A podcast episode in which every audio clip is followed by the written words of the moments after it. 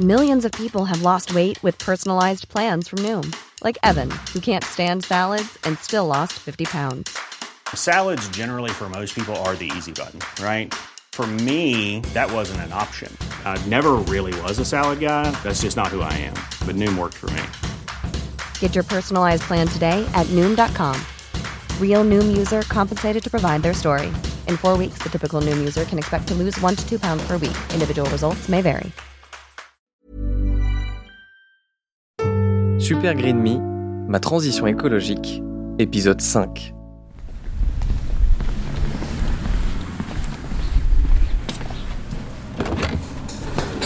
Coucou Voilà les petits. Bonjour, Bonjour, bonjour Lucas, tu vas bien?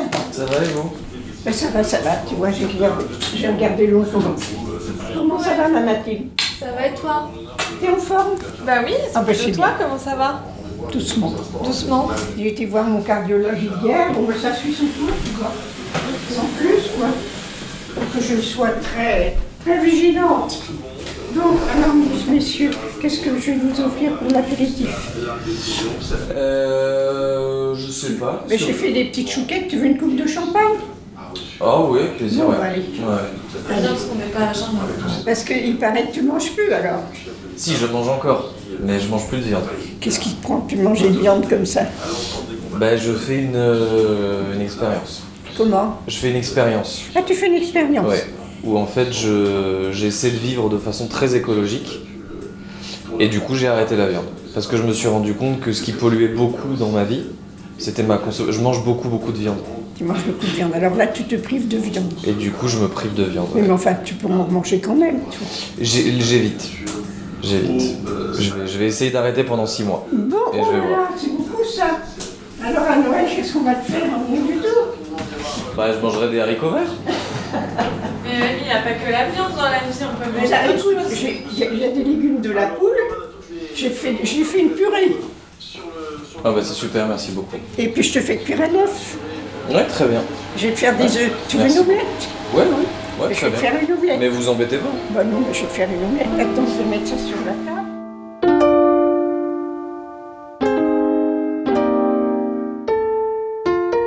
Tu vas faire ton anniversaire Ouais, avec des copains c'est Lucas qui organise. Bon, ben c'est bien. Alors, qu'est-ce que tu vas manger? Des carottes râpées Faire comme les lapins, tu vas manger des carottes. Je ferai peut-être une petite exception pour ton anniversaire. Ah oui, quand même. Faut quand même pas la mettre au, pas au chômage. au- Ah, mais après, elle, elle continue de manger de la viande. hein. Moi j'en mange, hein.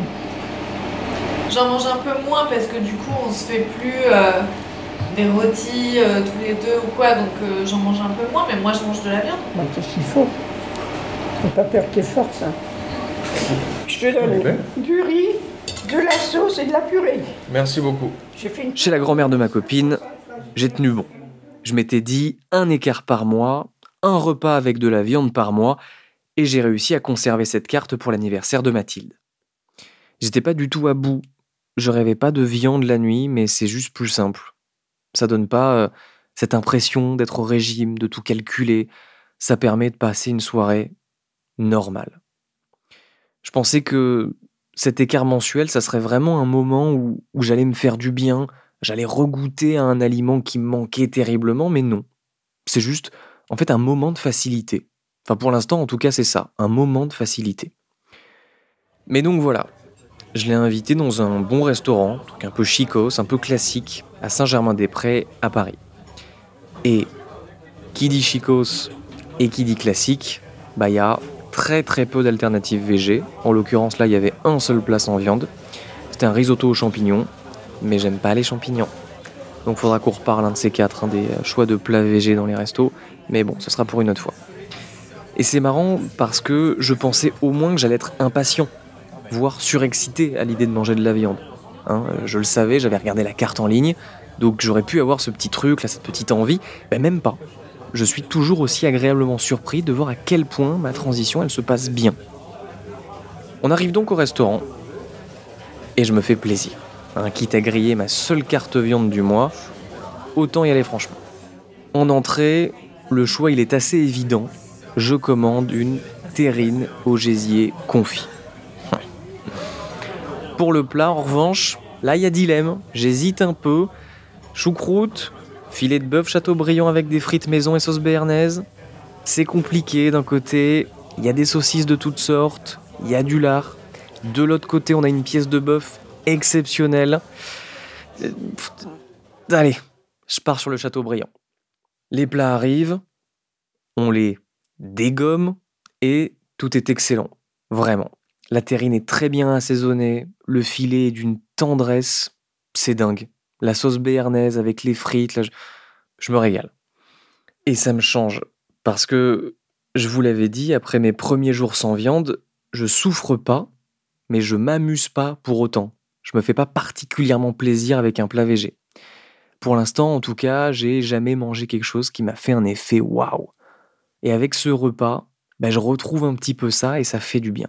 En plus, on a bien arrosé cet anniversaire. La soirée est parfaite. J'aurais dû m'arrêter ici. J'aurais adoré vous dire que c'était mon seul écart du mois. Sauf que beau papa est passé par là. Lui qui adore les poissons et les fruits de mer, il sait que moi, j'aime pas ça. Ça l'emmerde un peu donc pour l'anniversaire de Mathilde, ma copine, et pour me faire plaisir, il a fait le choix le plus évident pour lui, une côte de bœuf. Ah, la tentation de la côte de bœuf. Je me retrouve dans une situation pas hyper agréable. Lui, bah, il fait un effort pour me faire plaisir, et très franchement, je me vois mal lui dire qu'en fait, euh, non, ça fait trois semaines que j'ai arrêté la viande, donc il va falloir peut-être me, faire des légumineuses, peut-être, s'il vous plaît. Et c'est ce qui fait que je craque. Je me résigne et je vais faire une deuxième exception. J'ai cédé face à la tentation de la côte de bœuf. Honnêtement, j'en blague un peu, mais je le vis pas très bien.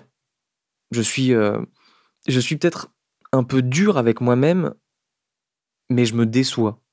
Me rater sur la seule action écologique que j'ai mis en place pour l'instant, en même pas un mois, j'ai pas les mots. D'autant que cette deuxième exception, elle a été vraiment complète. En plus de la côte de bœuf, j'ai bouffé du foie gras et évidemment, mon beau-père s'est bien moqué de moi. Bon, donc Lucas, tu reprends plus de foie gras. Non, ça va, merci Philippe. Tu l'as pas aimé Il était très bon. Ah voilà, bah, écoute, ça me fait plaisir. Quelqu'un en veut Non, mais bravo, moi je soutiens complètement la démarche. D'ailleurs, je vais commencer maintenant. Et ça, c'est mon beau-frère. Là, comme ça, je pense que lui aussi se fout de ma gueule. Surtout que, bah, dans le genre pas écolo, il se place plutôt bien. Mais c'est quand même quelqu'un qui réfléchit, qui s'informe et qui vient d'avoir un enfant, une petite fille. Et visiblement, bah, ça le fait s'interroger sur ma démarche. Et j'allais dire mon arrêt, mais je vais plutôt dire euh, sur la réduction drastique de ma consommation de viande. Il y, a, il y a plusieurs grands moments dans la vie où on devient écolo plus facilement. Ou en tout cas, on est amené à réfléchir sur euh, l'environnement, sur le climat. Et c'est au moment de ce qu'on appelle les ruptures biographiques. Ce sont des moments dans la vie où il y a un grand changement. Et avoir un enfant, c'est une rupture biographique qui favorise la réflexion sur les sujets écologiques. Et visiblement, mon beau-frère n'y échappe pas. c'est vrai que c'est rigolo d'enregistrer, parce que imagine dans 20 ans, si on enregistre la réaction des gens, ça se trouve, on bouffera plus du tout de viande. Bah, c'est une hypothèse qui est pas très très déconnante en vrai. Je suis pas sûr que l'humanité entière sera complètement végétarienne dans 20 ans, mais en tout cas, il y a de fortes chances, en tout cas il faut l'espérer, que la consommation de viande baisse drastiquement. L'ADEME, l'Agence de la transition écologique, a travaillé sur différents scénarios pour atteindre la neutralité carbone d'ici à 2050 et a sorti une étude en novembre 2021 qui s'appelle Transition 2050, choisir maintenant, agir pour le climat. Et dans tous les scénarios, il y a une réduction de la viande. Dans celui qui a le plus de chances de fonctionner, il faudra diminuer notre consommation de viande de 70%. Ce qui amène mon beau-frère à imaginer le pire, et le pire pour lui, c'est une loi qui interdirait tout simplement de manger de la viande. Non, le côté illégal, le jour où ça sera, euh, il y aura une loi, euh, je pense que vraiment, on sera vraiment dans la merde. hein. Le, clairement, euh, c'est que c'est qu'on n'aura plus le choix, soit parce que il y aura trop d'élevage, il y aura trop trop d'élevage intensif et qu'on aura trop abusé du système. Mais je pense pas que ça Bon, avec la haute aspirante de la cuisine, on n'entend pas grand-chose, mais mon beau-frère ignore, surtout ne comprend pas, que ce moment qu'il imagine lointain, ce moment où il va falloir agir, c'est maintenant. Et c'est pas juste un mec qui fait un podcast écolo qui vous le dit, ou euh, des militants antispécistes, ce sont les scientifiques, les experts, et dans le rapport de l'ADEME que je mentionnais tout à l'heure, l'agence de la transition écologique, elle le rappelle bien qu'il est impératif d'agir maintenant, d'agir rapidement. Parce que toutes les transformations qu'on va mettre en place, elles vont mettre du temps à produire leurs effets. Il y a peut-être un sujet sur l'élevage intensif, mais une bonne côte de bœuf qui vient des agriculteurs du coin ou des éleveurs Eh ben du non. coin. Eh ben. Même ça ouais, qu'en en fait, c'est pas forcément. C'est génial cette conversation avec mon beau-frère parce qu'il est curieux. Il pense pas mal faire, mais il a juste pas toutes les bonnes infos. Et en soi, à l'écouter, c'est du bon sens. Ça paraît logique de se dire qu'une viande locale, qui a été bien traitée par son éleveur, qui s'est nourrie d'herbes fraîches pendant sa vie, c'est écolo. Sauf que pas trop. Et c'est ce que je lui explique. C'est valable pour toutes les viandes, mais en particulier pour le bœuf. Le ruminant va émettre du méthane, beaucoup, et c'est ça qui est très polluant. C'est quelque chose qui est vraiment pas très connu, mais en gros, seulement 10% de l'empreinte carbone de nos aliments, elle est due à son transport. Ce qui compte le plus, c'est le méthane, si c'est un ruminant, par exemple, son alimentation, les pesticides, la transformation du produit. C'est donc l'élevage en tant que tel qui est polluant. Et est-ce que la France est le pays qui doit faire le plus d'efforts sur un, un eff- un plan environnemental alors que déjà... Ah ça, c'est le point Godwin de l'écologie. Est-ce que nous, bons Français, on doit faire des efforts? C'est vrai ça.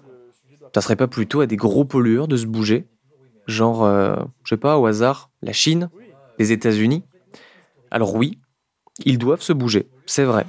Mais c'est pas pour autant que nous, on ne doit rien faire. Déjà, quand on regarde notre empreinte carbone, qui est, je le rappelle encore une fois, de 10 tonnes équivalent CO2 par habitant, elle est supérieure à la moyenne mondiale. En 2012, c'est le dernier chiffre qu'on a, l'empreinte carbone mondiale moyenne, elle était de 6 tonnes. Ce qui veut dire que comparé au reste du monde, on pollue plus que la moyenne. Deuxième argument, c'est que le réchauffement climatique, c'est un phénomène qui est cumulatif, qui dépend des émissions de gaz à effet de serre d'aujourd'hui, mais aussi celles d'hier. Quand on émet du CO2 ou du méthane, il va rester dans l'atmosphère, et il va y rester très longtemps. Et donc, si on regarde d'un point de vue historique, la France, elle a fait très tôt sa révolution industrielle. Elle a commencé à utiliser des énergies fossiles très tôt pour sa croissance, ce qui fait que nous sommes le 12e émetteur de CO2 mondial depuis la moitié du 19e siècle.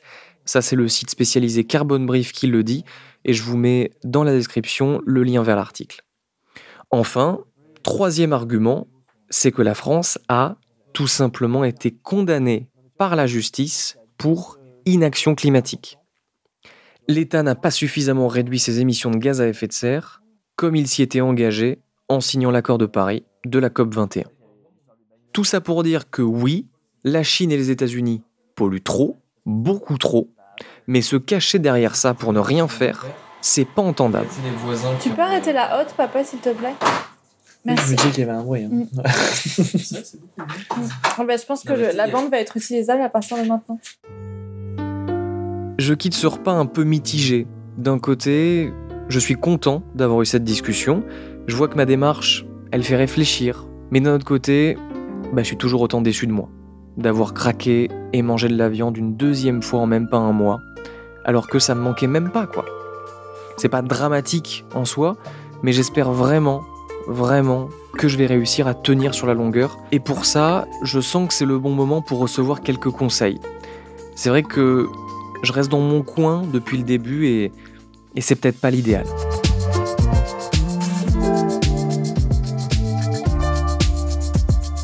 À suivre dans le prochain épisode. Tu vois des personnes qui se disent voilà, moi je suis écolo, euh, je pratique le zéro déchet ou j'essaye. euh, Et tu vois la, photo d'après, ça part en vacances à Dubaï, ça part en vacances à Bali. Et moi j'ai envie de me mettre la tête dans le mur. Je fais mais c'est une plaisanterie, t'es pas du tout écolo. Super Green Me est un podcast indépendant, écrit et réalisé par moi-même, Lucas Caltriti. À la production et l'édition, Mathilde Mélin. Si vous avez aimé cet épisode de Super Green Me, partagez-le, parlez-en autour de vous et pensez à vous abonner au podcast pour ne pas rater les prochains épisodes. Et puis n'hésitez pas à mettre des étoiles et un commentaire dans votre appli de podcast, si vous le pouvez. C'est très important pour donner de la visibilité à ce travail indépendant.